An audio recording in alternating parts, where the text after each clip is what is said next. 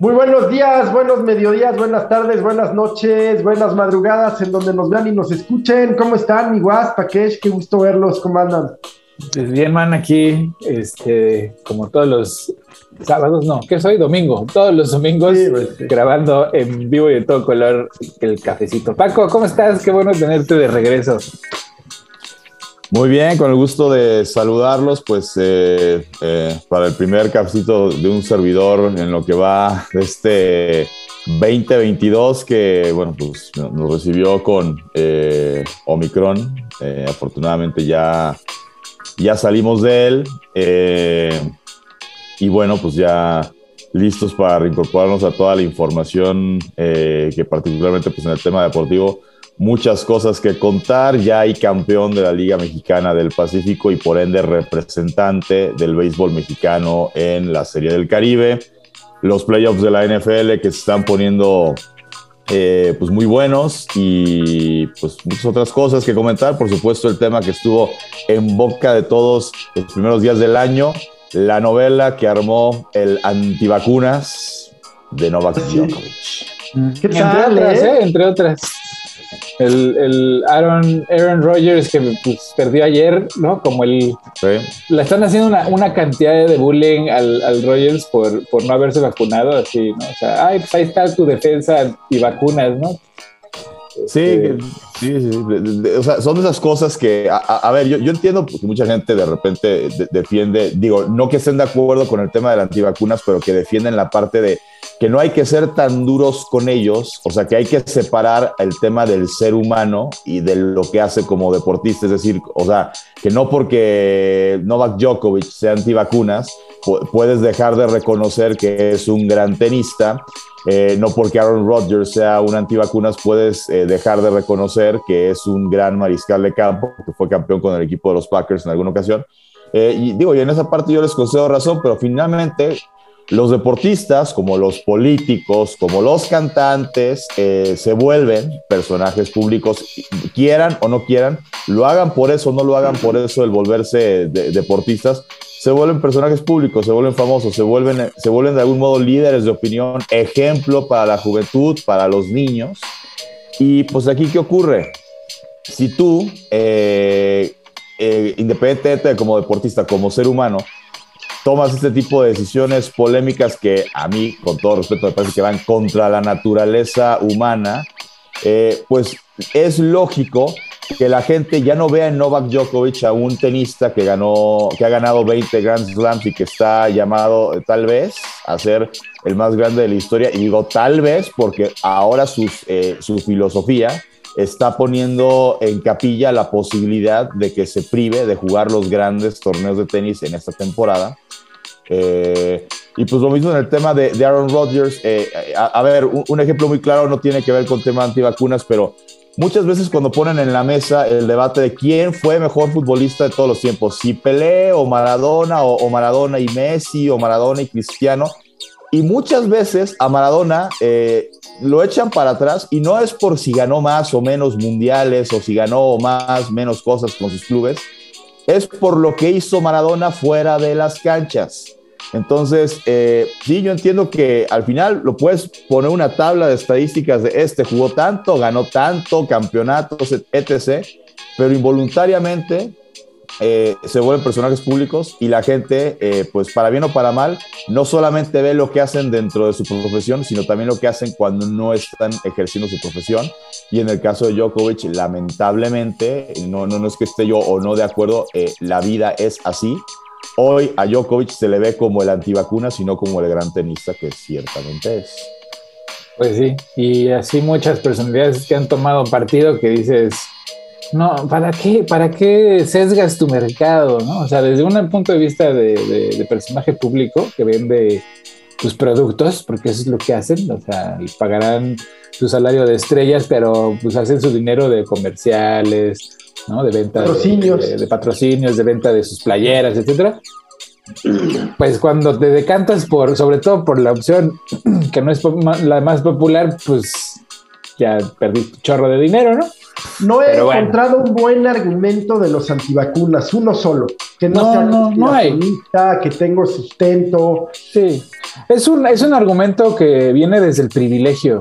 Es que la verdad, o sea, piénsalo, toda la gente, o la mayoría de la gente antivacuna, es, esa, es, esa, es ese tipo de persona que tiene el privilegio de escoger. La gente que no tiene ese privilegio, o sea, que tiene que salir a trabajar porque tiene que salir a trabajar, pues ni lo tiene, o sea, ni lo piensa, ¿no? O sea, vas y te vacunas y ya. Claro, exactamente. ¿No? Una cosa menos que preocuparte. Para la gente que pues, tiene más privilegios y cree que tiene la libertad de escoger sobre su cuerpo y su salud y todas estas cosas que dices, o sea, si fueras el experto, si fueras el doctor, experto en virología y... sí, sí, sí, sí, va, ajá, órale, Dime lo que piensas. Pero tú, o nadie de la calle de Peralvillo, pues no, no, gracias, guarda tu opinión, güey. No, hazle caso a los expertos, ¿no? O sea, no me canso de decirlo. O sea, yo por lo único eh, que estaría, y, ni siquiera que, eh, o sea, que, que, los consideraría yo antivacunas por eso, pero el único argumento que yo le acepto a alguien para decir no me voy a vacunar sería que esté clínicamente comprobado que la vacuna eh, tiene un componente que a ese individuo o a, esa individua eh, la vacuna le causa una reacción alérgica que puede poner pues en peligro su vida. Es la única razón por la que yo entiende, entiendo que alguien diga no me voy a vacunar. Eh, creo también, por, por ejemplo, con el tema eh, eh, con las mujeres embarazadas, por ejemplo, creo que en, los primeros meses creo que es, delicado, entonces tampoco se pueden vacunar por ahí en los primeros meses. Pero bueno, pues son, las únicas dos razones por las que yo entiendo que alguien que tenga la posibilidad de vacunarse, pues no lo haga, ¿no? Este, lo demás, pues sí se me hace se me hace este, pues, filosofía barata, se me hace ignorancia profunda eh, y recalcitrante. Eh, y bueno, pues ya, digo, ya estábamos hablando particularmente del caso de Djokovic y del caso eh, de Aaron Rodgers, pero pues sí, es, al final de cuentas creo que la industria del deporte tiene como, y, creo que para allá va, eh, ha pasado ya en, ligas como la NBA eh, que o te vacunas o aquí no juegas. Entonces, pues vamos a ver qué hace Novak Djokovic, que eh, entre otras cosas, pues todavía se aventó la puntada de mandar al gobierno de Australia. Mira tú nomás. ¿Ves? Te digo el privilegio y los huevos que tiene esta gente, o sea, porque... Ya se, ya se sabe que es accionista, está en un 80% de una empresa de biotecnología que está desarrollando un medicamento. Y el éxito de ese medicamento depende, pues, de que no te pongas la vacuna, ¿no? Ajá. Eh, no sé si necesariamente es una alternativa a la vacuna, me imagino que sí. Ajá. Pero pues ahí está siempre los intereses, ¿no? Y eso es, eso es lo, que, lo que a mí me preocupa en general, porque si bien ahorita estamos viendo un momento histórico donde el, la sociedad tiene un empuje y una fuerza ideológica eh, fuerte, ¿no? O sea, es, es el momento donde hay más gente educada oficialmente, ¿no? O sea, profesionalmente.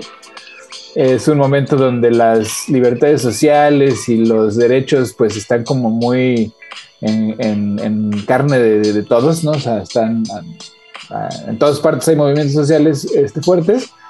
Y entonces yo veo desde la derecha, ¿no? Extrema, un, movimiento desesperado por, pues por mantener su posición, que en este momento pues es muy débil ideológicamente, no tienen sustento, o sea, el extremismo religioso, el extremismo eh, nacionalista en un mundo globalizado, pues cada vez tiene menos relevancia, ¿no? Y así como en Estados Unidos el movimiento de MAGA está teniendo estos coletazos violentos que pues, son muy peligrosos, pues también Rusia, viendo que pues, pierde relevancia en un mundo que pues no se dedica a la guerra, este, ya no es negocio pues, no es negocio para, las naciones estarse haciendo la guerra abiertamente, por lo menos, pues pues se envalentona Putin, ¿no? En un, en un movimiento donde, pues, dada su impopularidad interna, y sus, y sus problemas internos, porque pues ya no sostiene las llaves del poder, pues decide pues amenazar a Europa, literalmente, este, poniéndoles una, pistola a la cabeza porque pues tienen que decidir, ¿no? O sea, Europa dependiendo de, del gas eh, ruso, sobre todo Alemania, ¿no? Sobre todo Alemania, que ahorita se comporta así como un, un ente eh, pues, sin cabeza, ¿no? Así como que es, el líder de Europa, pero no espérense, o sea, Rusia tiene derecho a mover sus tropas, a sus tropas, y no espérense, no hagan tanto pinche ruido, ¿no? O sea, como La verdad es que quedaron huérfanos a la salida de la canciller Merkel, ¿no? Ajá, ajá.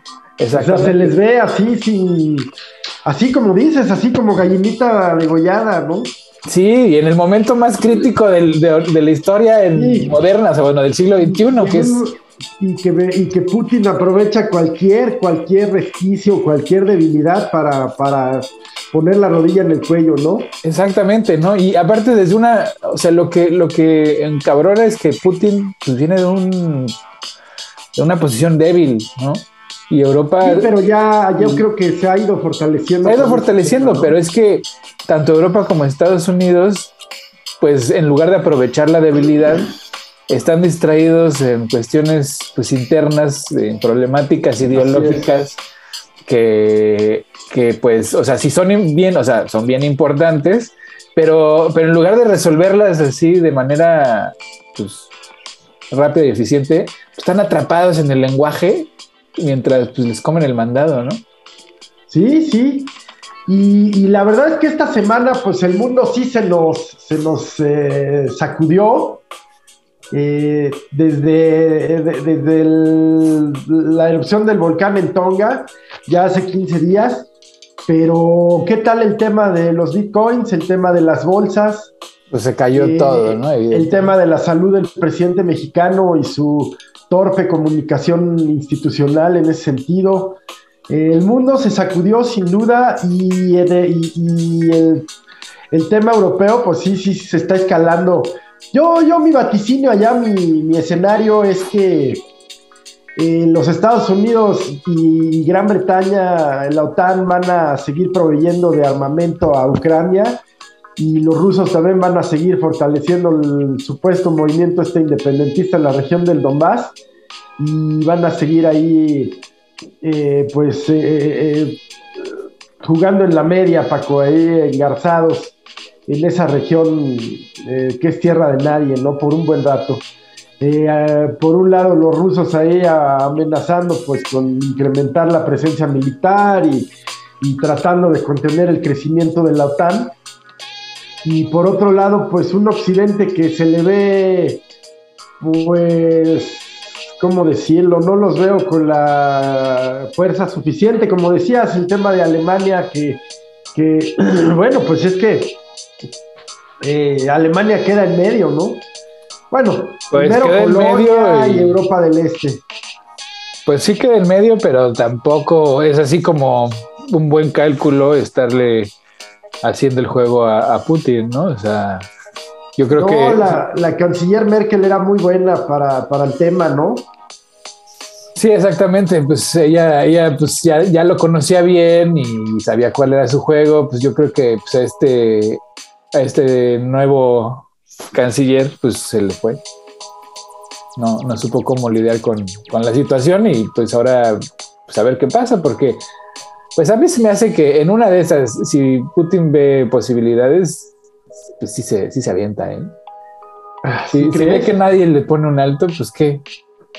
Sí, sí. Pues ese, ha sido su misión desde el principio, restablecer la grandeza de la Unión Soviética, güey. O sea, ese güey sigue necio, necio, ¿ves? Hablando de personajes necios, ese güey, ese güey sí no se bajó, güey. No, la cosa es que, ¿qué, es en realidad lo que tiró al régimen soviético? Pues la economía los quebró el accidente de Chernobyl, los quebró tratar de seguir la carrera espacial con Estados Unidos, la, guerra en Afganistán. La guerra en Afganistán los sangró terriblemente no hubo un tema político, o sea, que hubiera como la guerra de Vietnam. Y además, ¿sabes qué? O sea, mira, eh, la Unión Soviética tuvo muchos logros muy importantes, como pues, educar a toda la gente, por ejemplo, ¿no? Carreras universitarias, técnicas, o sea, en ese, en ese aspecto, pues hizo muy buen trabajo. Pero en el, en el aspecto del, del nivel de vida, híjole, los rusos son muy malos, son muy malos haciendo diseñando este, ¿no? Pues un nivel de vida pues aceptable, ¿no? Están acostumbrados a cosas muy feas, o sea. Luego, luego te puedes dar cuenta cuando es una copia rusa de, algo occidental, por ejemplo, un avión militar o, la copia del transbordador espacial, porque es la versión fea. es la versión así austerota, ¿no? Así toda. Ajá. ¿No? Eh, luego, luego te das cuenta. Entonces, no sé, o sea, pues te digo, o sea, sí tuvo logros importantes y pues habrá hecho cosas pues de gran, gran calado, pero, pero no sé, no, así como que digas que son como el ejemplo a seguir para desarrollar una sociedad, no, no. Por ahí hubo una declaración medio altanera, ¿no? Medio, este, ya sabes, eh, echada para adelante, de que qué opinaría Occidente de que Rusia volviera a desplegar eh, a su ejército en Venezuela y Cuba. Eh, ¿no? Pues mira, quiero ver, eso lo quiero ver. Sí.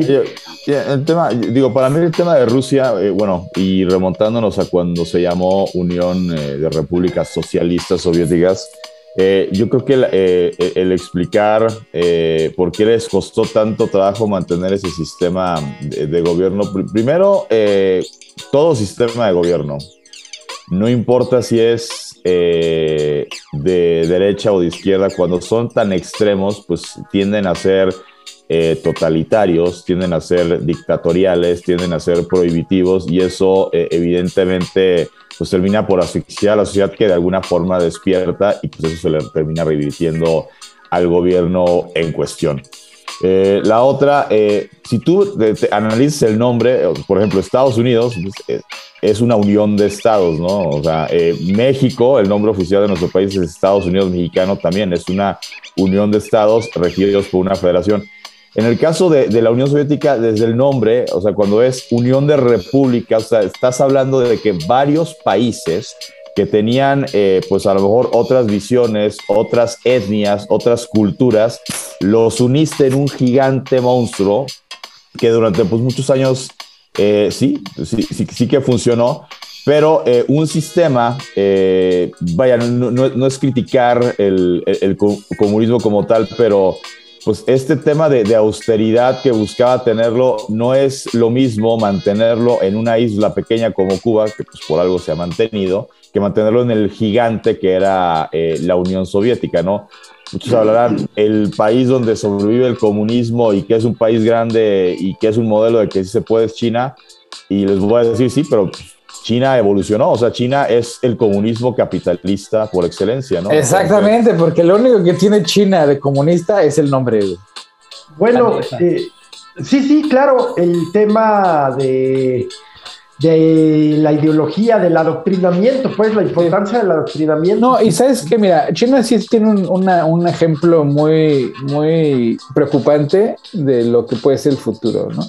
Porque o sea, lo que tiene China es que dividió el poder político del poder económico y del poder religioso. Y el poder político va por sobre todas las cosas. En cuanto el poder político sospecha que cualquiera de los otros dos, o el militar también, cualquiera de los otros tres, empieza a tomar más relevancia, les da un trancazo y lo, sienta, lo sienta a todos. Entonces, absolutamente. Tienes el ejemplo del poder magnánimo, ¿no? O sea, del poder imperial, güey. O sea, en China, no, de, no ahorita, sino desde siempre, ha manejado pues la doctrina imperial. Así es. Porque China es un imperio, no es un país. Y, ha sobrevivido a todo lo que ningún otro país ha sobrevivido. O sea, es el país más viejo de la historia. Y es una fuente, es una fuente de cultura, o sea, la, la, cultura japonesa, la cultura coreana, las culturas periféricas, Vietnam, Laos, Camboya, pues tienen su origen en el tronco de la cultura china. Claro. La lengua, eh, la religión, en fin, eh, el ámbito de influencia de China no ya, ya trasciende con mucho ahí al sudeste asiático, ¿no? Sí, y lo que le da la posibilidad de una continuidad real, ¿no? Exacto. Y, no de, unos de periodos cortos de donde pues la continuidad depende de, pues, de quién esté o quién gane. Este, entonces, pues no sé, pues por ahí predice Canadá que para el 2030 pues Estados Unidos se convirtió en un estado dictatorial. Pues a ver, ¿no? O sea, ahí vamos, ahí vamos. Bueno, Mira, el presidente chino es toda una personalidad que, valdría mucho la pena conocer su. Pues tú le dices presidente, yo le digo emperador, carnal, porque ese güey no tiene nada, güey. sí, güey. Bueno, este. el caso es que el, el premier chino, el líder chino, pues es un hombre con una historia de un converso. Él, él es hijo de la élite eh, cercana a Mao Zedong, pero luego su padre cae en desgracia. Y, él, eh, pues eh, para sobrevivir y evolucionar, pues niega a su padre, ¿no? Y, en fin, vive un, periodo de adversidad, pero es, es, un, es un comunista maoísta convencido. pero convencido de qué? De restablecer la vieja grandeza de la China comunista, de la China que tuvo al mundo o otro, sí, Hay que entenderlo, pero bien consciente del tema económico. Eh, este expansionismo ya no es por la vía militar, ya es por la vía de la deuda, de la construcción de infraestructura, eh, de la dependencia tecnológica. Sí. En África ya se hicieron con dos tercios de África. Sí, mira, pero ese sistema depende de una cosa que los puedas convencer de que te paguen, porque pues, ¿de qué sirve o sea, emitir deuda si de repente si un país dice, ay, pues es que no tengo, no te pago y hazle como quieras? Pues no puede haber, o sea, que haya otro lugar donde puedan voltear a decirle, oye, pero tú sí me prestas, ¿verdad? O sea, mientras existe el Banco Mundial, ¿no? El Fondo Monetario Internacional, pues ese plan tiene unos hoyos así, unos, sí, unos puntos muy débiles.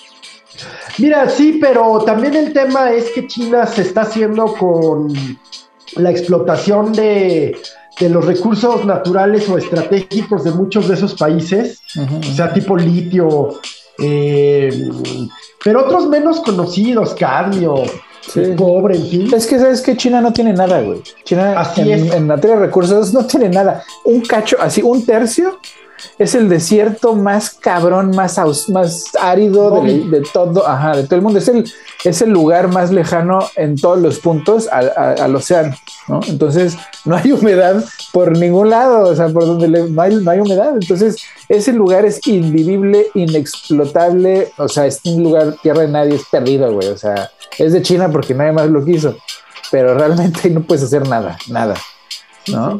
Entonces, además tiene una superpoblación. O sea, es que es los problemas que yo le veo a China es que no tienen, no tienen muchas opciones, pues.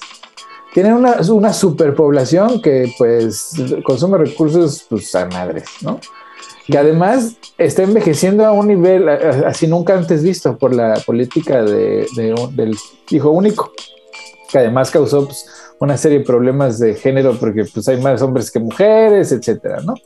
Pero bueno, el caso es que la población está envejeciendo a un nivel nunca antes visto, ¿no? Lo que quiere decir que la pirámide poblacional en un sistema que se dice socialista, que depende de que la, la base mantenga la pirámide, ¿no? O sea, a las, a las, a las poblaciones más, más grandes, pues no va a ser posible. No va a ser posible. ¿Cómo sostienes una economía que tiene una, una población vieja enorme y una población laboral, en edad laboral, que pues se encoge.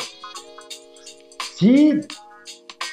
Eh, y, este producto de la política de un solo hijo, pues al tiempo, mira, es cuando el hombre quiere jugar a ser Dios y rompe el equilibrio, o sea, eh, al, haber, al haber limitado la natalidad en esos años, pues eh, atacaba un problema de sobrepoblación pero sin embargo, pues ahora está teniendo este problema, ¿no? Del envejecimiento que también está teniendo Europa y además eh, eh, a su modo son racistas ambos, tanto los chinos como los europeos y no comprenden que pues la única manera de medio equilibrar los déficits poblacionales pues es mediante la migración.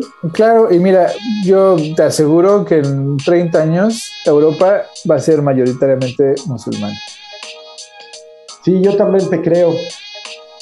O sea, porque no hay de otra, la migración así lo dicta. Es más, yo te digo que en 30 años Estados Unidos va a ser mayoría pues, de minorías. O, ¿no? o sea, los, los, latinoamericanos están infiltrando Estados Unidos de una manera que ya es así indetenible, güey, porque, o sea, es la táctica de, pues, cae uno y cáiganle todos, ¿no? Y además nos reproducimos, y no solo nos reproducimos entre nosotros, sino con ustedes también. pues imagínate, o sea, estamos infiltrados por todos lados, o sea, no hay casa donde no hay, venden, mira, vivo en un lugar donde pues hay mayoría blanca, pero en serio, o sea, aquí no hay mucha mucha diversidad, pero pues hay, latinos y mexas de madres. En el súper, güey, al que vayas, a donde te va, a donde te pares, te venden salsa ya preparada, güey. Y salsa buena, güey, o sea, porque dirás, ah, de la Hellmans o, ¿no? De esas, las marcas. No, no, no, no, güey. O sea, salsitas bien hechas, güey, o sea, que parecen hasta de licuadora, güey. Una roja, unas verdes, güey, unas que pican, unas que no pican, unas de habanero.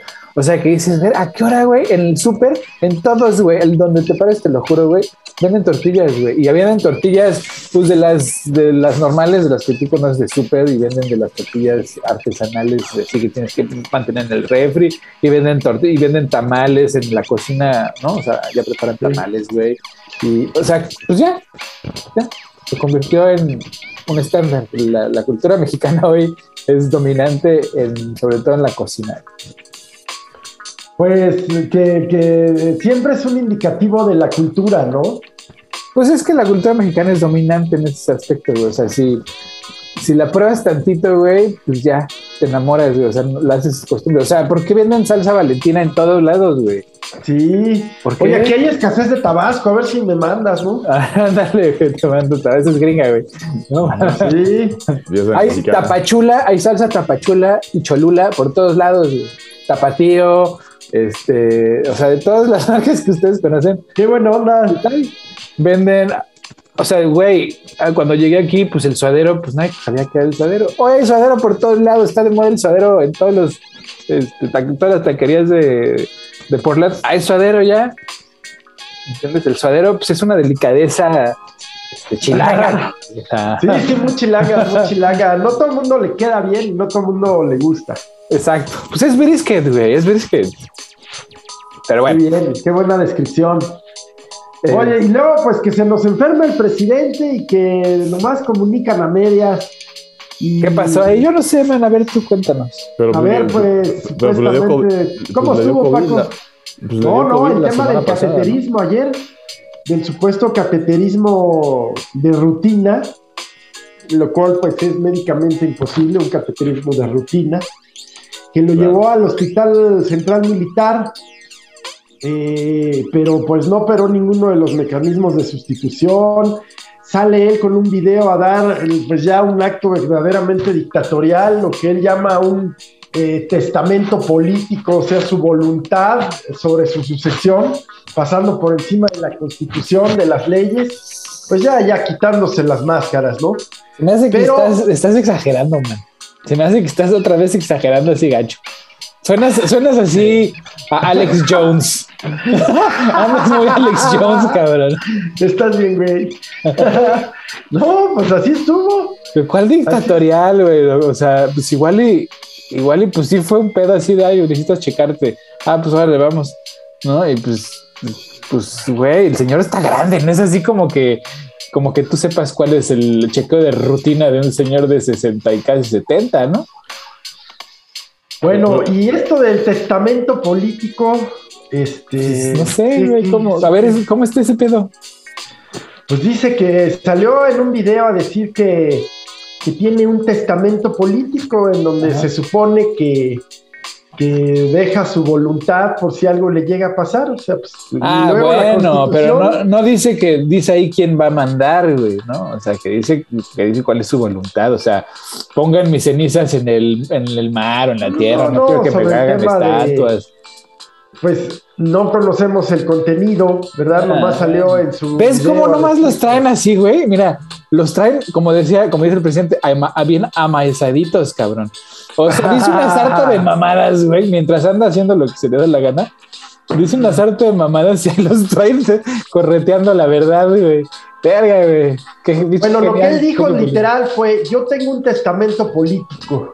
Ajá no puedo actuar con irresponsabilidad. Además, ah, con estos antecedentes del infarto, la hipertensión, sin tener en cuenta la posibilidad de una pérdida de mi vida, ¿cómo queda el país? Tiene que garantizarse la, garantizarse la gobernabilidad.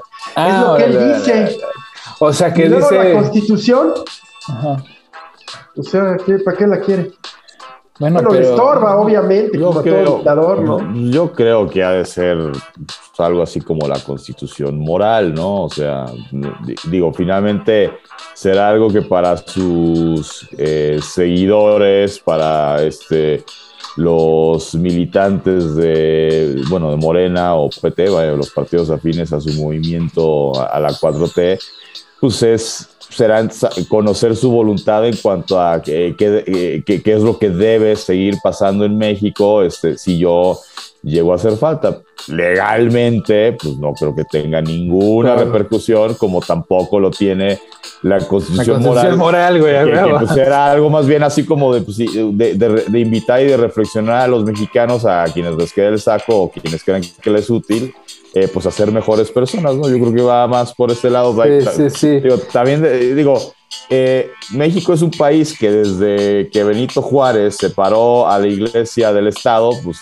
no, vaya, hay otros países, por ejemplo, alguna vez yo vi la toma de posesión de Evo Morales en, una de las tomas de posesión, porque se religió varias veces en Bolivia, y cuando juegan la Constitución también hablan de Dios. En México no se habla de Dios por, por la separación, ¿no? pero pues no es un secreto que el, presidente es un hombre de fe, es un hombre religioso, entonces yo, yo, creo que, yo creo que por ahí va el tema de... Sí, y en este afán suyo de dejar documentitos, porque ese güey, mira, su aspiración y su ambición, porque todos los, todas las personas tienen una ambición, es histórica, güey, o sea, lo que él quiere dejar es una verdad histórica, su versión de los hechos, cabrón, ¿no? Para que la historia lo juzgue como él, como él dice que actuó, ¿no? Entonces, ahí deja sus documentos, güey.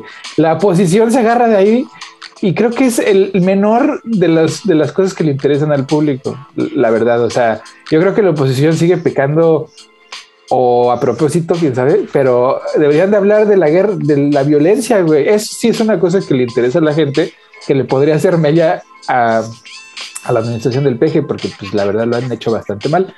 Pero pues eso nadie lo toca. Pero pues regresemos a eso después del, del, del, medio tiempo, porque si no se nos va a ir el, el medio tiempo, ¿verdad? la hora cara, la hora cara. La hora cara, ¿verdad?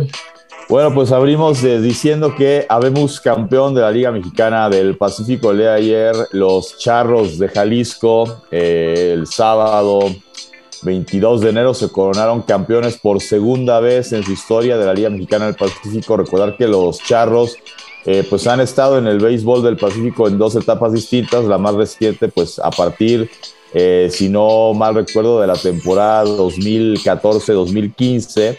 Eh, el equipo de los Charros llegan tomando el lugar en ese momento de la franquicia de los algodoneros de Guasave desde su primer año llegan a una serie final contra Tomateros de Culiacán, la cual terminan perdiendo. Y eh, posteriormente en la temporada 2018-2019 consiguen su primer título, eh, venciendo en la final al equipo de los Yaquis de Ciudad Obregón. Y ayer consiguen su segundo título, eh, cobrándose revancha de los Tomateros. ganan la serie en siete juegos, cuatro juegos a tres.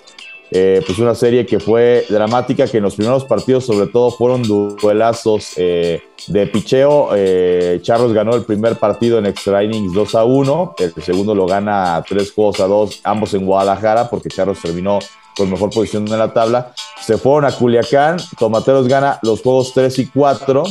empata la serie. En el quinto, Charros gana ese partido ya 8-2. Ya, ya, los juegos de Culiacán ya fueron partidos eh, pues con una brecha mucho más eh, extensa, ¿no? El juego, eh, lo que fue el juego 3, Tomateros lo, gana 7 carreras a 3, el juego 4 lo gana 3 a 2, el juego 5, Charros gana 8 carreras a 2. el viernes en Guadalajara, Charros tenía la posibilidad, en Zapopan, para ser más, más, precisos, la posibilidad de ser campeón. Tomateros lo gana 5-3 y pues todo se, se, tuvo que extender a un séptimo juego. Y ayer eh, gana el equipo de Charros ocho carreras eh, a uno y con esto el equipo de los Charros es el campeón del béisbol mexicano por segunda ocasión en su historia. Eh, en esta Liga Mexicana del Pacífico y gana el derecho de representar al béisbol mexicano en la Serie del Caribe, que la Serie del Caribe viene siendo algo así, digo, para los que no sepan mucho de béisbol, algo así como una Copa Libertadores de, eh, de, pero en versión béisbol o una Liga de las Américas, si habláramos de básquetbol. pues son las mejores ligas de béisbol, excluyendo evidentemente el tema de Estados Unidos. No, no hay un representante de, de Estados Unidos o de grandes ligas en la Serie del Caribe, pero es el béisbol de México, el béisbol de Puerto Rico, de República Dominicana.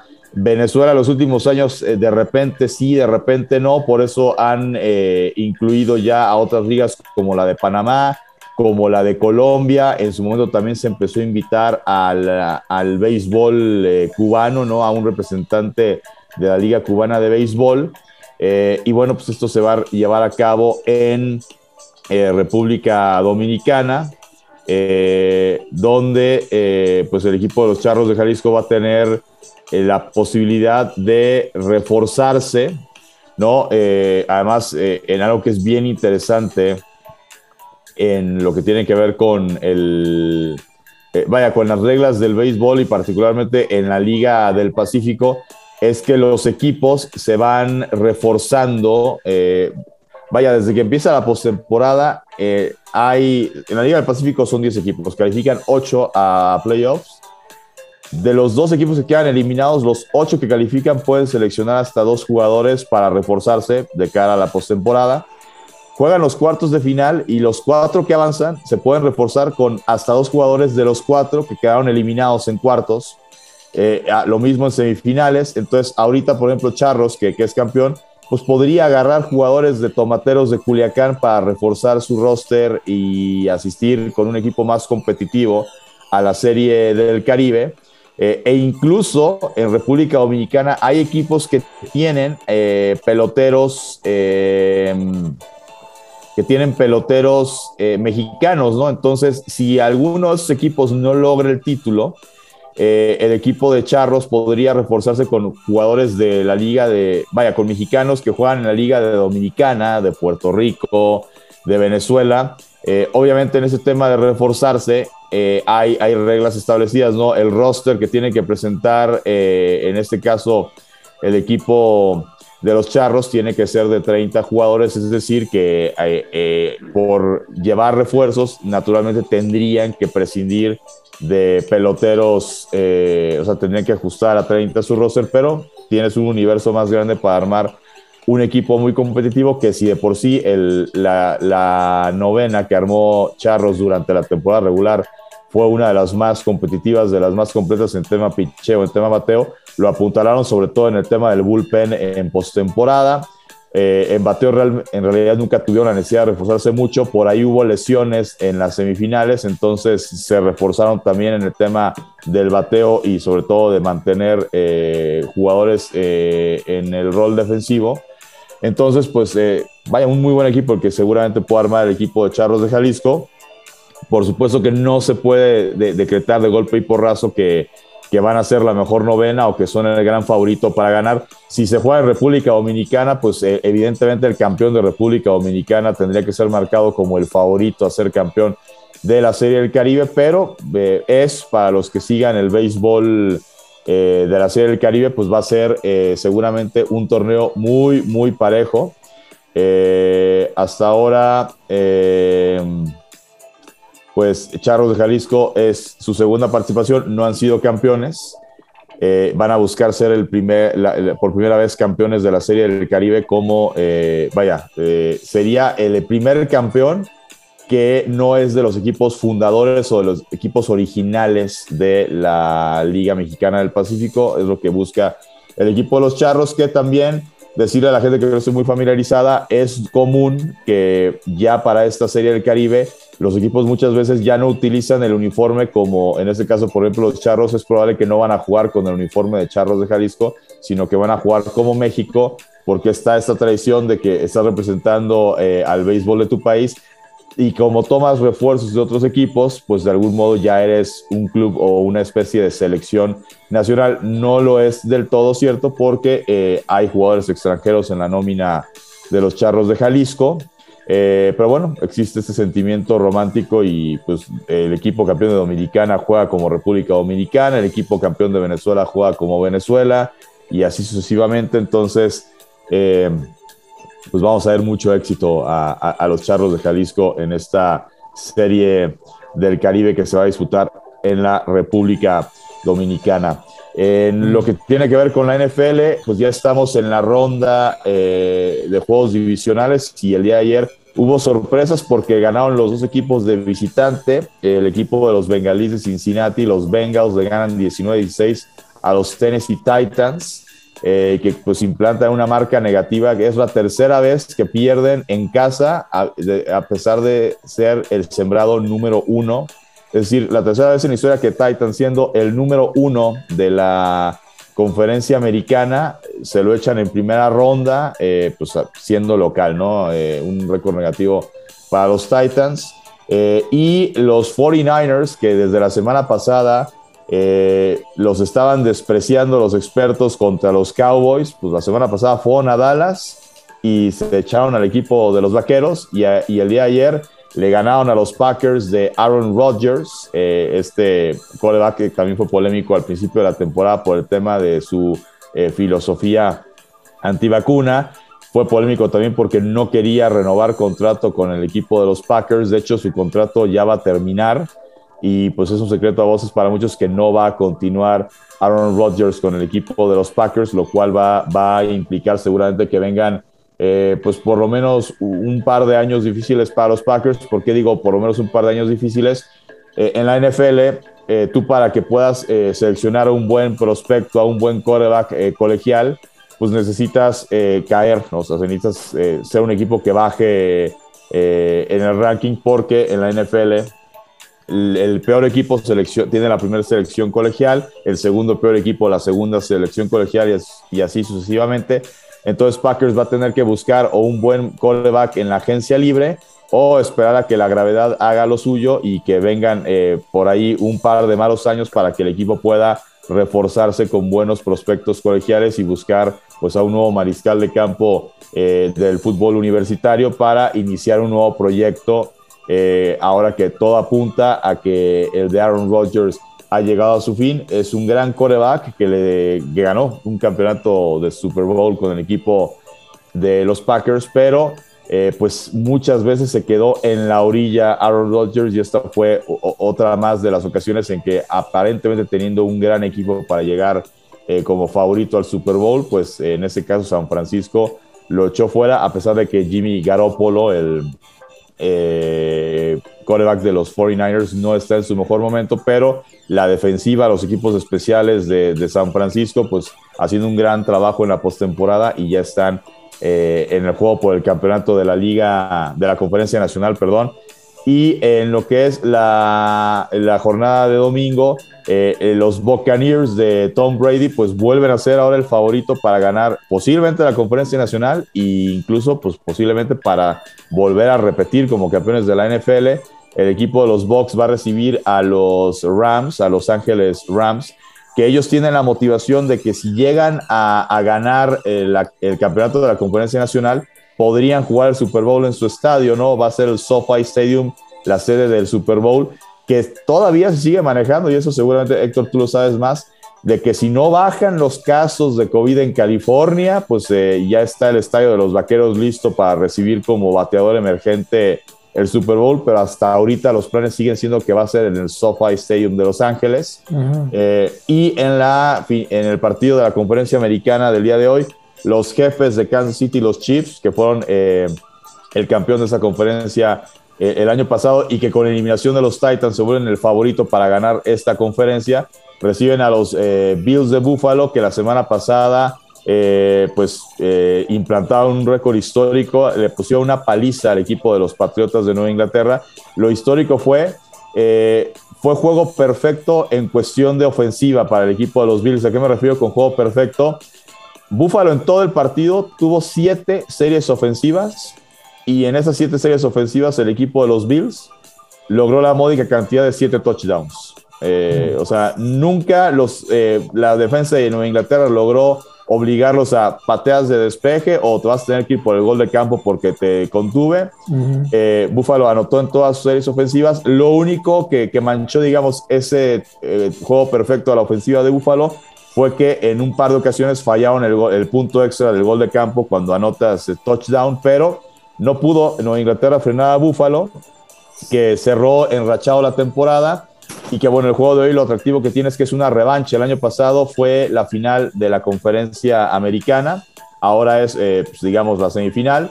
Eh, y Buffalo pues, buscará cobrar revancha otra vez en Kansas City, que evidentemente jugándose en Kansas eh, hay que marcar como favorito al equipo de Pat Mahomes, pero pues Buffalo regresa este año pues más maduro que el año anterior, entonces no se puede descartar y menos en un fin de semana donde los visitantes le han estado faltando el respeto a los locales en eh, los playoffs de la NFL. Y eh, ya para terminar, lo platicamos un poco al principio del tema de Novak Djokovic. Eh, saben ustedes la historia, él va a Australia porque el abierto lo invita diciéndole que podían darle una extensión médica porque él ya había tenido COVID, mm. cuando en realidad las leyes australianas dicen otra cosa. Lo detienen en aduana, lo tuvieron recluido pues en un hotel. Mm lo dejan salir para que entrenara porque un juez eh, dictamina que efectivamente Djokovic fue a Australia invitado eh, y que más bien ahí eh, el tema era de la organización del Abierto de Australia que irresponsablemente lo invitaron cuando en realidad tenía que tener esquema completo de vacunación. por esa parte lo dejan salir y se especulaba que iba a jugar el torneo. Por lo que finalmente lo terminan deportando es porque el señor cuando llega a Australia, aparte de no estar vacunado, él mintió en el tema de haber tenido COVID cuando sí había tenido, porque incluso él después admite que una entrevista la, concedió estando él infectado de COVID. Entonces, pues bueno, eh, Australia, eh, el gobierno lo, lo, deporta, le quitaron la visa por los próximos tres años. ¿Esto qué significa? Que los próximos tres años Novak Djokovic no puede jugar al abierto de Australia, ningún torneo de tenis que se dispute en Australia. Y eh, pues por lo que decimos que va a tener que reconsiderar seriamente su, eh, pues ahora sí que sus principios, ¿no? Su ideología de soy antivacuna, es porque eh, ya Francia, que en Francia se lleva el Roland Garros, hay cuatro torneos que son los más importantes de, de, tenis, los que se les llama el Grand Slam, que son Abierto a Australia, Roland Garros, que es en Francia, Wimbledon, que es en Inglaterra, y el Abierto a los Estados Unidos.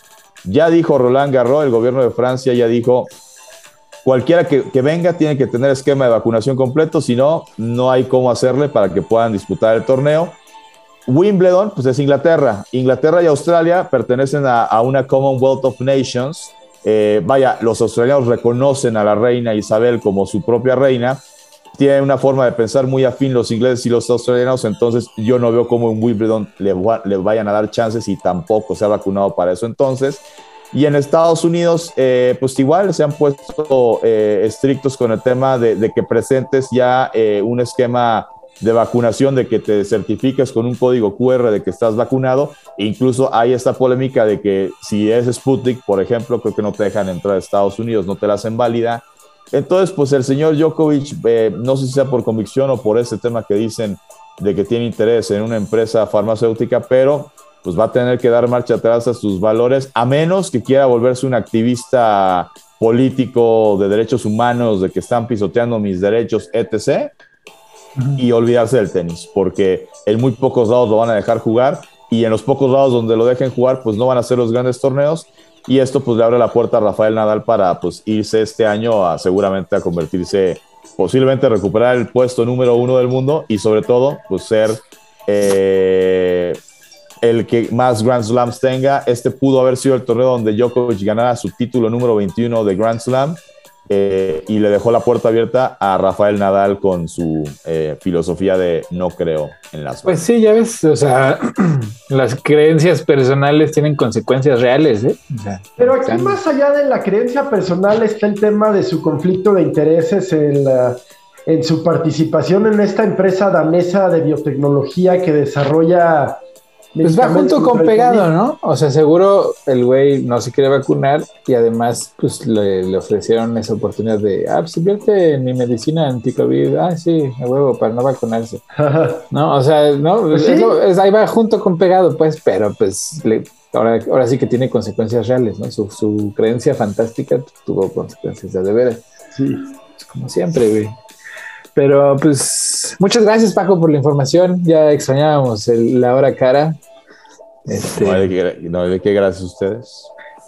Continuemos con, lo que nos trajo. Desde, yo justo este, de, lo que estábamos hablando de este tema del testamento político. Político, sí. Eh, digo, a, este, abro diciendo, este, porque es una irresponsabilidad cada vez que lo dicen eh, sus detractores del tema de eh, querer contextualizar y querer eh, eliminar los, eh, los contextos de que pues una cosa es el entorno de un país como México y otra cosa es el entorno de un país como Venezuela, pero seguramente más de uno ha de haber pensado, es como cuando Hugo Chávez ya teniendo cáncer y eso sí pasó y hasta recuerdo haber visto el video, Hugo Chávez dijo, me voy a someter a un tratamiento, bla, bla, bla, si algo me llegara a pasar, voten por Nicolás Maduro. Aquí, aquí, sinceramente, digo, no sé qué diga ese testamento. Digo, evidentemente, aquí él no lo hace público si es que hay algo en su testamento político, este, el del presidente López Obrador. A mí se me vería muy complicado, vaya, si él ya habló de corcholatas, que ya sabemos que las corcholatas tienen nombre y apellido, son Marcelo Ebrard, del secretario de Relaciones Exteriores, eh, que pues sigue, sigue ganando adeptos, ¿eh? ¿no? Sacándose la foto en eventos importantes entre que las vacunas, entre esta lucha que trae por el tema de las armas y demás. Eh, y esta semana también estuvo con la comunidad, con, con, la comunidad transgénero también de este que como reconocerlos ya como transgénero en otros países porque no sé administrativamente cómo funciona la cosa. y Claudia Sheinbaum, ¿no? la jefa de gobierno de la Ciudad de México, que no se nos puede olvidar, más allá de la, de, la buena relación, del buen concepto en que la tenga el presidente y el buen concepto que uno pueda tener sobre ella, pues ella se llevó un masazo durísimo en las elecciones intermedias, ¿no? E, este mapa y los memes que se armaron de, eh, pues que la ciudad se dividió en dos y casi casi vamos a hacer un muro en medio, o sea, este, pues bueno, es, fue un, es un tema que pues va a la gestión política de Sheinbaum sinceramente yo no, no veo una tercera corcholata, ¿no? Al senador Monreal, pues cada vez que él manifiesta sus intenciones, pues de una u otra forma, pues lo bajan de, del carrusel, ¿no? De, ser corcholata. Sí. Oye, y ahorita está en un, en un tema durísimo ahí, a, uno de sus más cercanos lo, lo aprendieron en Veracruz ahí con unas acusaciones más falsas. Ah, de, de Monreal. Sí, del río Virgen. Mm. Ok.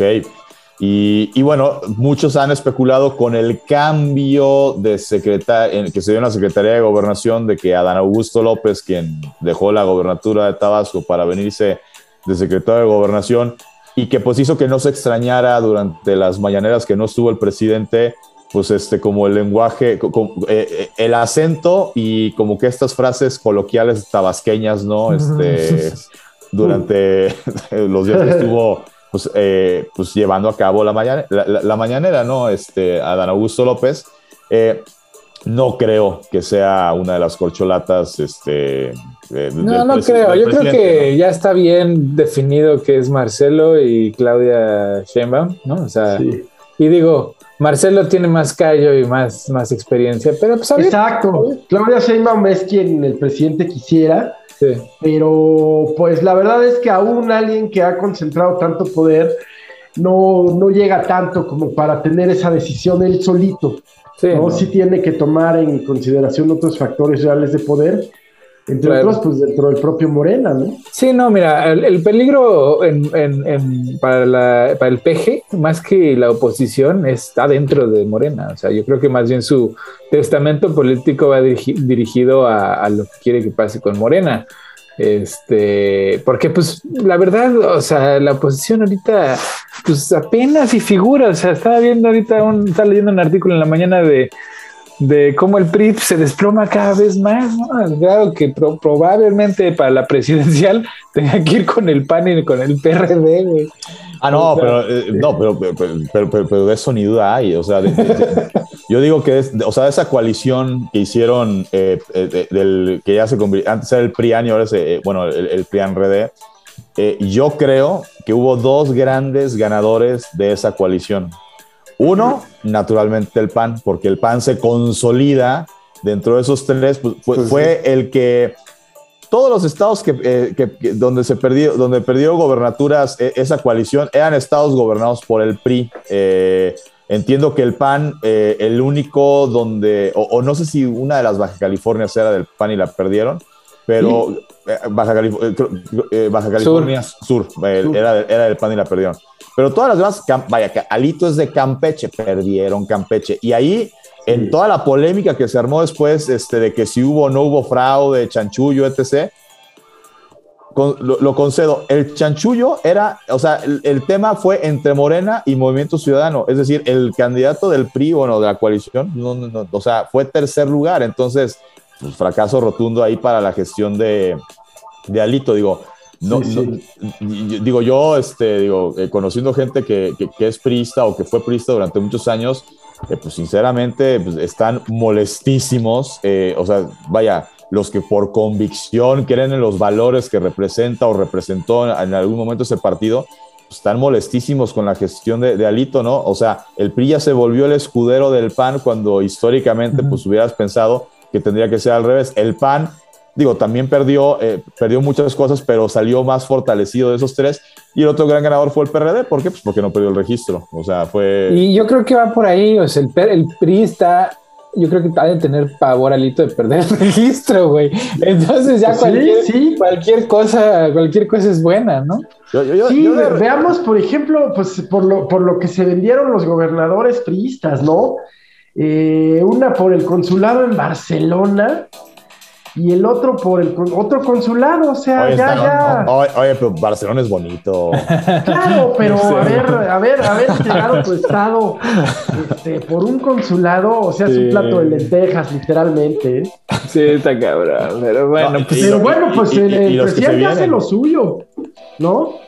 Ya que acepten o no, pues es que el PRI ya va en franca decadencia ya y, y pues no les queda de otra más que aceptar estas que de suyo pues podrían no ofrecerles nada, ¿no? Yo, digo, dentro de las teorías de la conspiración que yo he escuchado, digo, así como por ejemplo durante las elecciones habló de que los partidos que estos nuevos que surgieron, que ahora sí que fue debut y despedida de redes sociales eh, populistas, redes sociales progresistas y el, este, el, PES 2.0 y eh, eh, no me acuerdo del otro partido, que decían que en realidad eran partidos hechos por gente igual de la 4T para que fueran rémoras, para que le quitaran votos a PRI, PAN, PRD, etcétera.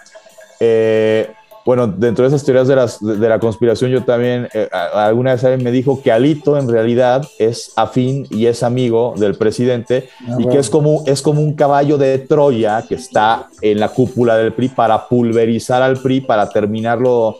Ahora sí, e, e, en, el argot de si fuéramos, estuviéramos hablando de una empresa, para, que, para llevarlo a la quiebra. O sea, ¿cómo se llama el, que llevó a la quiebra a, a Aeroméxico, Mexicana? ¿Cuál fue? ¿Que quebró? No. Mexicana. mexicana. Ah, Inter, Interjet también. Mm, pero antes mexicana. Yo ojo que había un güey que neta lo pusieron ahí nomás para quebrar la empresa, ¿no? O sea, como para aterrizar el quiebre. Y yo, no, no creo que la, que Lalito esté en, esa, en ese juego, pero... No, la verdad yo tampoco. Yo creo que al no le hace mucha falta ya para... Sí, exacto. Que ya, ya, ya pesta, ha muerto.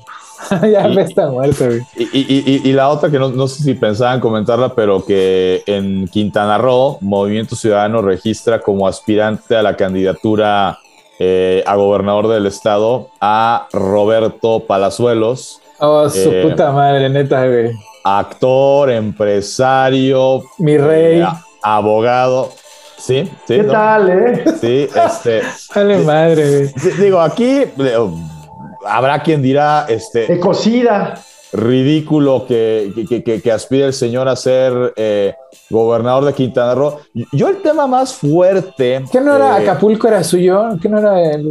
Era Quintana Roo y Miami. Y Cancún y Playa del Carmen. digo, pues, ahora sí que me puse, me, puse a ver su reality, pues nada más para ver este, digo, pues, porque pues puedes, digo, en este país, digo, perdón, Cuauhtémoc Blanco es gobernador de Morelos. O sea, hueva, hueva, hueva. Entonces, no sería de sorprender, pues, que Palazuelos, mi rey, que así se llama el, reality, no, no, no, no es que yo les, me, se ha llevado con el Palazuelos, mi rey, acabe de, de, gobernador, pues sí, eh, podría ser. Eh, digo, aquí, eh, dentro del contexto actual que vive, que permea la sociedad, que no sé qué tan arraigado esté en Quintana Roo, a mí se me haría difícil, o sea, yo creo que le va a costar mucho trabajo el voto de las mujeres a Roberto Palazuelos, porque, vaya, No es que tenga un tema de violencia en el pasado, de que sea un padre desobligado o que a su ex esposa no le, no le pase manutención y demás, no. Pero en su reality, eh, eh, el tipo, pues como con esta vida de mi rey, pues en Miami tiene una novia, en Cancún tiene otra, en este, cuando va, viene a la Ciudad de México igual tiene otra, y en Acapulco, o sea, e, e, esa es la parte pues, donde a mí me, va a llamar la atención que sí, o sea, que, que eso no, no genere un conflicto o no, no le cueste trabajo eh, pues con los colectivos pues eh, feministas, ¿no? Para los hombres, pues seguramente lo han de ver como algo aspiracional, ¿no? Pues quien no quisiera tener una capilla en cada, este, en cada ciudad que visitas, ¿no? Pero pues en el caso de, pues nada más a, los hombres que les gustan los, los, deportes extremos y las cosas complicadas. Pues Porque pero, no mames, güey. Pero, bueno. pero, insisto, eh, pues eh, digo, a priori uno podría decir, es un absurdo, eh, es, este, es un balazo en el pie lo que está dando el Movimiento Ciudadano. Y pues en un mundo que se rija con lógica, yo diría, tienen toda la razón, ¿no? Y yo así pienso. Pero pero pues, repito, Cuauhtémoc Blanco, Cuauhtémoc Blanco Donald Trump fue presidente y puede que sea presidente otra vez. O sea, ¿cómo te explico, güey? Sí, sí. Y hablando de. ¿Cómo va eso, eh? Pues, o sea, está duro el pleito porque, mira, o sea, ya es este. Ya, ya es rebelión abierta, ¿no? O sea, ya está aprobado que no fue pues una ocurrencia, o sea, que fue una operación orquestada y que tuvo mucha gente que estuvo involucrada en la planeación, en la ejecución, que estaban dentro del Senado, así como exfuncionarios y empresarios. O sea, si hay un movimiento en Estados Unidos eh, fuerte desde la derecha para tratar de derrocar la democracia, así, así como, como suena, ¿no? Eh, están empecinados en que tiene que ser la minoría blanca los que tienen que gobernar hacia el estilo Sudáfrica. Eh, Donald Trump en, el, en, su último discurso hace como un par de días está ahora está empujando la teoría este, de conspiración de que en Nueva York se está discriminando a la gente blanca, que a, que a los blancos no les están dando la vacuna ni tratamiento para el COVID. Ah. Casi, casi que ya no los dejan entrar ni al cine, güey. entonces, entonces este, está, está, digo, nos estamos riendo, pero está peligroso porque lo que está tratando de generar es un movimiento violento de, gente blanca, este, evangélica, nacionalista. ¿no? Ya abiertamente, descaradamente lo está, lo está intentando. Eh, por el otro lado, pues siguen las pesquisas, ah, llaman a testificar a todo mundo, todo mundo se niega, mandan a arrestarlos y lo que los encuentran, pues, pues que los encuentren, ¿no? O sea, no, testifica nadie.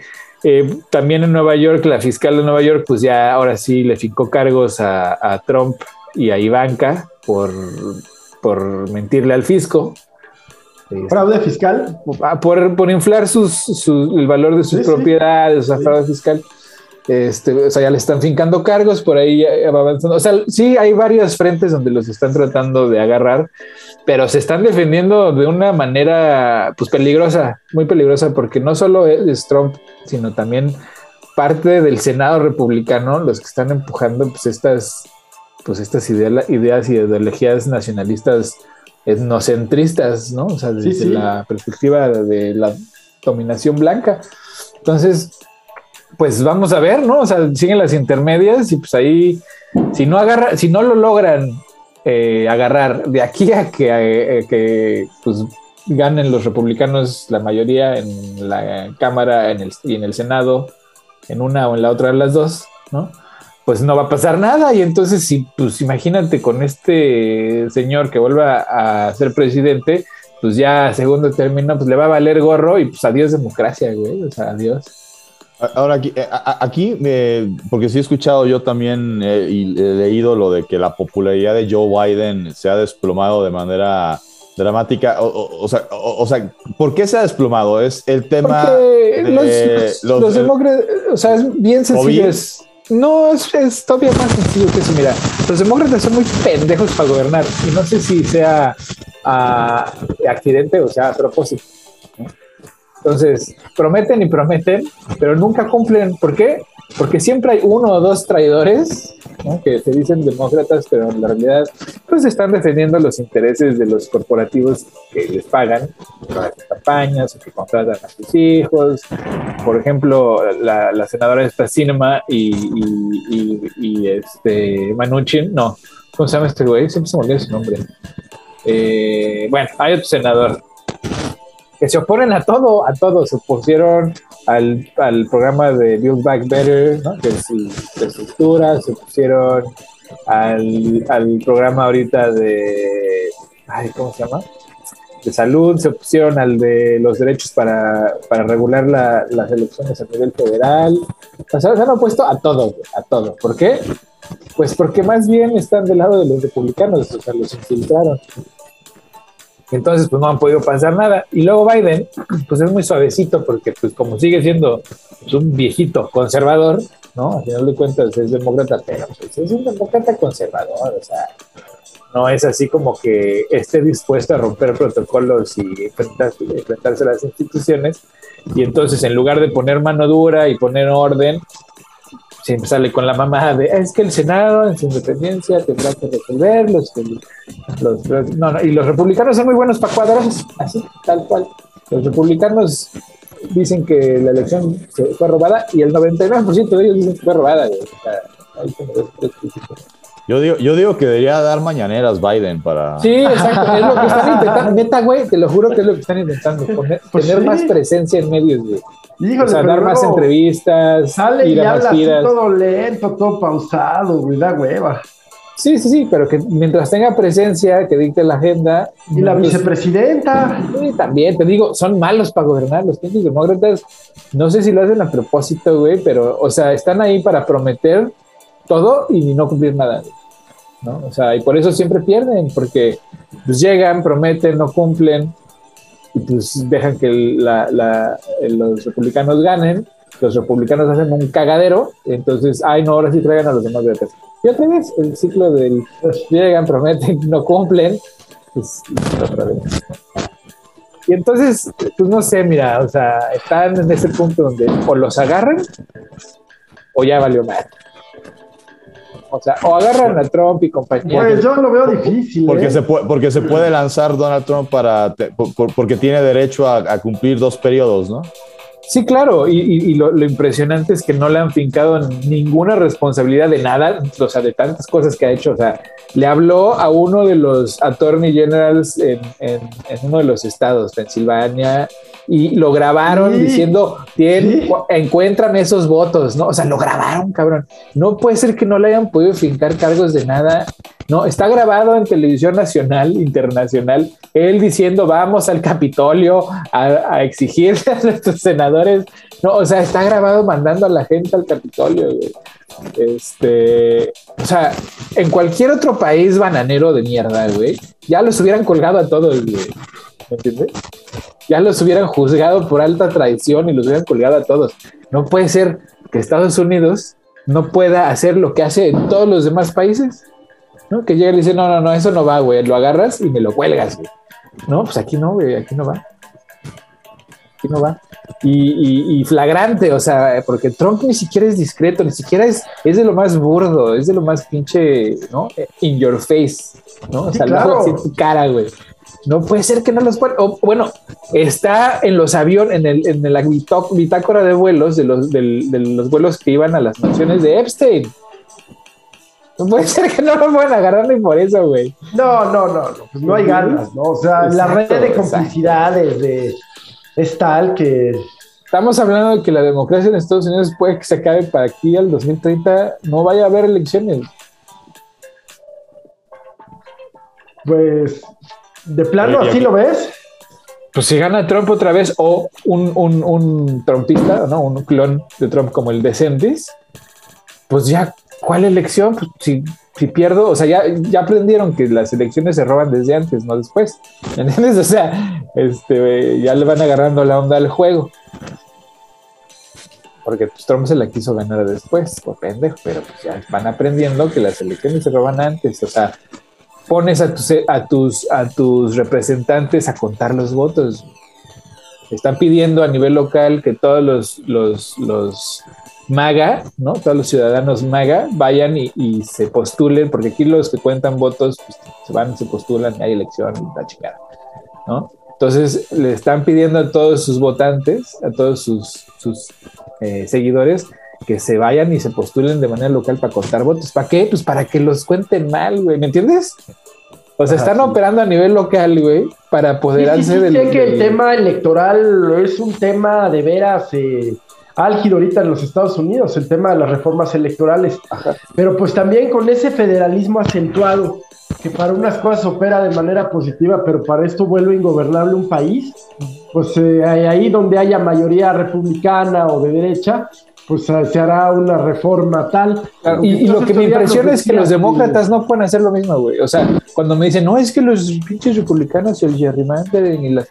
Digo, güey, hagan lo mismo, hagan exactamente lo mismo, güey. O sea. Mira, voy a poner un ejemplo, digo, voy a hablar de un, de, un espectáculo, de un deporte espectáculo, pero eh, para usarlo de analogía, pero a ver, en la lucha libre hay rudos y hay técnicos. El rudo, ¿qué hace? Eh, cuando el referee no está viendo, va y le, le da un golpe en las partes nobles al otro, o le pega con una silla, o le pasa una botella al otro para que se la rompe. O sea, por eso son rudos, ¿no? Entonces, ¿qué hace un técnico cuando se está dando cuenta que pues, el rudo le está ganando a la mala? Pues lo mismo, va silla, va botellazo. Huevo, huevo. Entonces, pues, eh, eh, eh, o sea, en, ese sentido, pues tendría que hacer lo mismo el, el, partido, el partido Demócrata. Ahora, yo, digo, entendiendo este, y, defendiendo ¿no? este, este pensamiento ¿no? de la doctrina estrada de la libre autodeterminación de los pueblos y que, que cada país es responsable, vaya, el mismo pueblo es responsable de si no te gusta tu gobierno, pues manifiéstate de alguna forma este, pues para que las cosas cambien.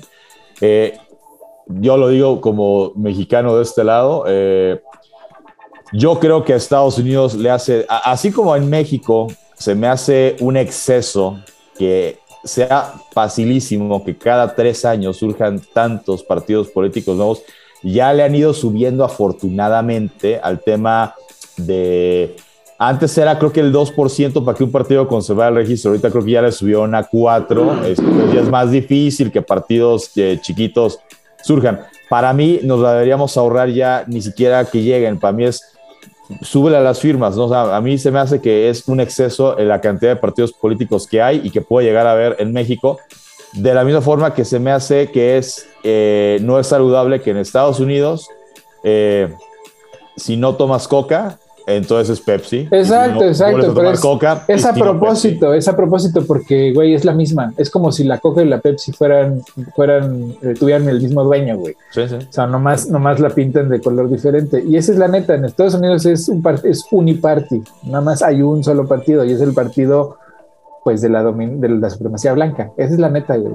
Y ahorita van ganando. Así abiertamente van ganando. Porque a pesar, o sea, deja tú lo que pase en el mundo de la, la alta política, ¿no? En, el suelo, o sea, en el día a día, pues hay gente que, pues, siendo culpables de violación múltiple, ¿no? O sea, de múltiples violaciones, por ser rico y blanco, el juez llega a la conclusión, por medio de un sueño divino, porque aparte el señor ya se iba a retirar, ¿no?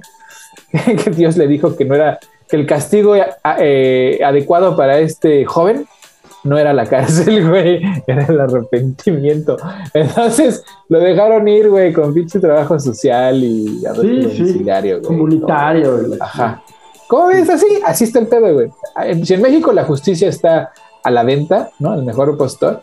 En Estados Unidos no, no está a la venta, güey. Es por, dependiendo de, del tono, del pantone de piel que tengas, entre más te vayas acercando al negro, güey, pues peor te va, güey. Porque pues hace poco a una señora, güey, negra, que mintió en, o sea, lo que ella quería era inscribir a su hija en la escuela del condado vecino. ¿Por qué? Porque era de mejor nivel, pero a ella le tocaba la escuela pues, de su condado, ¿no? Pero lo que hizo fue básicamente pedir un recibo prestado para comprobar que vivía en el condado vecino. Pues la, acusaron de fraude y la encarcelaron cinco años. No más por querer meter a su hija a una escuela de, mejor calidad. Pues fraude y cinco años al bote, güey. Así está el pedo, güey. O sea, Estados Unidos todo el mundo se compró la idea y de la, del imperialismo cultural, güey, de las películas y la música. De Hollywood. Ajá, hay unas realidades aquí que, güey, o sea, no te explicas, que no pasan en otros lugares, nada más que está todo muy maquillado, o sea, te metes al, al country, country, güey, y no, o sea, te encuentras así, pues Ecatepec, pero así como, digo, no en su forma, pero en, en, su miseria, güey, ¿no? O sea, unas historias de, de, abuso, de drogadicción, de, de, tortura, o sea, unas cosas horrendas, pero pues eso no se ve en la tele, entonces todo el mundo piensa que Estados Unidos pues es el sueño americano, cosa que no es, es un negocio, Estados Unidos es un país que es un negocio. Así es. Nació, nació por y para el comercio, por y para eh, pues, la explotación, las materias primas y, su establishment político, su establishment incluso cultural, se está orientado a eso. Incluso el tipo de protestantismo cristiano de los Estados Unidos pues es un protestantismo capitalista. Individualista. Y su sistema Absolutamente. Y su sistema electoral, que, que, yo sepa, ustedes saben más que yo de eso, pero eh, creo que es el único país que yo ubico donde no, o, sea, eh, la forma de ganar las elecciones No, es, representativa. No, es democrática, o sea. No, es que no es directa. Es democrática, pero no es directa, no es democracia directa. ¿Por qué? Por la siguiente razón, porque a los Founding Fathers se les ocurrió la brillante idea de que el pueblo, porque la verdad es que los Founding Fathers eran una bola de niños ricos que, que querían expandirse hacia el oeste la corona no los dejaba porque pues, le tenían miedo al, al a que adquirieran demasiados recursos y le hicieran competencia a la corona. Y por eso se independizaron, pero la neta que es que a ellos la democracia les valía madres. Entonces, en su idea de controlarlo todo, pues decidieron que el, que el populacho pues era demasiado pendejo como para tomar decisiones coherentes. Entonces decidieron que el populacho iba a elegir a un representante por cada uno de los estados, sus cuates, ¿no? O sea, este, pues para que representaran la voluntad popular. Entonces, cuando se hace la junta esta de, de, los consejeros, digo, de los, de los electores, pues los electores son quienes votan por el presidente y pueden votar por uno o por otro. O sea, no hay nada que diga que, que tengan que votar por el que sus, sus votantes les exigen, ¿no? O sea, los votantes nada más están escogiendo a Paco porque yo creo que Paco va a escoger al que yo quiero, ¿no? Esa es la idea. Mm. Entonces, entonces, es una idea arcaica, cabrón, que bueno, bueno, a lo mejor en el principio de la democracia pues tenía algún sentido porque pues era nueva, pero ahorita no tiene ningún otro sentido más que el control de los, los, las regiones, porque si en un estado demócrata tú eres republicano, pues ¿para qué votas, güey? Los, los, demócratas van a ganar siempre y, y viceversa, ¿no? que, siempre la magia de, de, las elecciones para presidente en Estados Unidos son los swing states, los que pues, cambian, o sea, los que no son, o sea, que cambian según les convenga, le crean al discurso, etcétera. Y entonces, ¿para qué eh, voy a hacer campaña a un lugar donde pues no es swing state y además son del otro lado, güey, pues, los, los, republicanos siempre, el candidato republicano siempre va a Texas porque ya sabe que Texas, o sea, para papachar a los de Texas porque pues, sí, pues, los tengo, no voy a ir a perder mi tiempo a California y viceversa, el, demócrata va a California para papachar a los de California y para que voy a Texas. Y pues más bien para papacharse a él, güey, ¿no? O sea, es para que lo apapachen a él, para eso van a sus, a sus lugares. Pero sí, o sea, la democracia aquí es, de papel, güey, o sea, es de mentiritas, o sea, no hay tal, es una democracia trunca, pues, o sea, no es directa. Pues, digo, digo, es el único país donde yo recuerdo que si, las, si el sistema de, eh, fuera como se hace en México, dos veces recuerdo que un presidente ganó la presidencia sin tener más votos eh, eh, en cuanto a voto universal, ¿no? O sea, claro, no, pues mira, los republicanos. Bush contra Gore y Trump cuando le, gana, cuando le gana a Hillary. Pues es que, güey, los republicanos no han ganado una sola elección por voto popular desde hace como 30 años. Ni una sola, güey. Ni una. O sea, creo que la reelección de Bush ahí sí ganó uh, voto popular, creo. No. tampoco. No, tampoco, güey. No, pues fue el tema de Florida. no, pero, ese fue el primero. pero Florida fue la primera ah. cuando le gana al Gore. En el segundo también, o sea, sí gana Bush, pero gana también por, por conteo de puntos, no por voto popular. Y es que los republicanos no son populares, porque la gente, la gente progresista vive en las ciudades y esa es la mayoría. Lo que pasa es que si tú concentras todos los votos eh, en una sola región, pues entonces nada más pintan de azul esa región, ¿no? Entonces tienes regiones vacías, así vacías, vacías, que no tienen mucha población, que están pintadas de rojo y eso les da más puntos a los, a los republicanos. O sea, en Estados Unidos cuenta la posesión de tierra como voto, pues. O sea, por eso hay estados chiquitos que no tienen mucha población, que tienen mucha extensión de territorio, que tienen un chingo de puntos, güey, que dices, verga, ¿por qué chingada madre Wisconsin tiene tantos puntos si no hay nadie, güey? Pues, por eso. No manches. Sí, güey, no, o sea. Pues no, no se ve para cuándo, ¿no? no, güey, sí. Ojalá, ojalá, así en en tus sueños más guajiros, ojalá pues agarren a Iván y No, yo lo veo muy difícil porque son parte que esencial, central de ese sistema de, pues ese mismo que protegió a Epstein, que protege a los Clinton, pues y que protege a todos los involucrados en eso. Exactamente. Sí, sí, creo que más allá de una conspiración, pues es una red de complicidades eh, llevada por las relaciones personales, en fin. Claro, claro. Entonces, pues imagínate que, o sea, tanto los Clinton como los Trump, como los Bush, como los la realeza inglesa, pues están involucrados en las mismas cosas, en los mismos negocios turbios. O sea, es como el narcotráfico, ¿no? O sea, que todo el mundo pues, tiene como poco a los cárteles mexicanos. Pues sí, güey, pero esas bolsas de perico cruzan la frontera y no le crecen patitas, ¿verdad? Y se distribuye sola. O sea, evidentemente hay una red de distribución en Estados Unidos de toda esa mercancía. Y, no es una red de distribución que digas, ay, pues son los narcos mexicanos que tienen ahí unas compañías de No, güey. Es la industria, o sea, es gente industrial de Estados Unidos, políticos y, dueños de las redes de distribución, los que distribuyen toda esa mercancía. O sea, si el negocio pues, se hace, sea derecho o no, cabrón, ¿no? O sea, entonces, hay una red criminal que pues, está en control de muchas cosas, ¿no? Tanto de armar guerras ilegítimas, güey, como traficar drogas para, pues, pues muchas razones económicas y sociales, pues mantienes, pues no decía Nixon así abiertamente que pues que había que usar la cocaína para controlar a los negros y a los, y a los judíos, güey. Sí, sí. O sea, neta, o sea, está, es que lo que vemos así en la pantomima de la pantalla es una cosa, pero lo que pasa detrás pues es totalmente diferente. O sea, yo he escuchado gente en México de la alta sociedad decir cosas como cuando has visto un pinchindo pelón, o pues no, o sea, cosas así racistas y clasistas, así que dices, oye, pero se supone que eres un siervo de la nación, ¿no? ¿Cómo te atreves a decir semejante mamada, güey? Y, pero esa es la gente que nos gobierna, así, gente común y corriente con vicios y, pasiones como cualquier otro. O, sí, o, lo que está de moda. A ver, digo, yo, entiendo a veces eh, el tema de, estar eh, revisando cuando nombran a alguien para un puesto, ¿no? O sea, sí entiendo que de repente el si pones a un químico a hacer, eh, a, ejercer un puesto que tiene que ver con economía, pues yo sí entiendo que puedan venir las dudas, el escepticismo, las críticas, porque pues ni siquiera está especializado en el puesto que le van a poner, ¿no?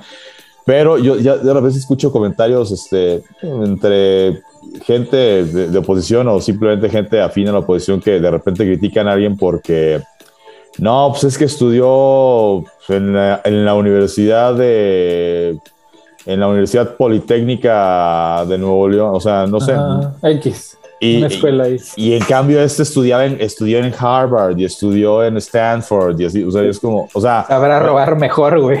Ah, o sea, licenciatura, licenciatura, maestría, maestría, digo, ya el tema de si pues, una es en Europa y otra, pues digo, ya estudia o sea, cada quien, digo, yo no critico, este, digo, la gente que se fue a estudiar fuera, pues, o sea, está bien. Está bien, es, un, está bien, es, un tema, de superación.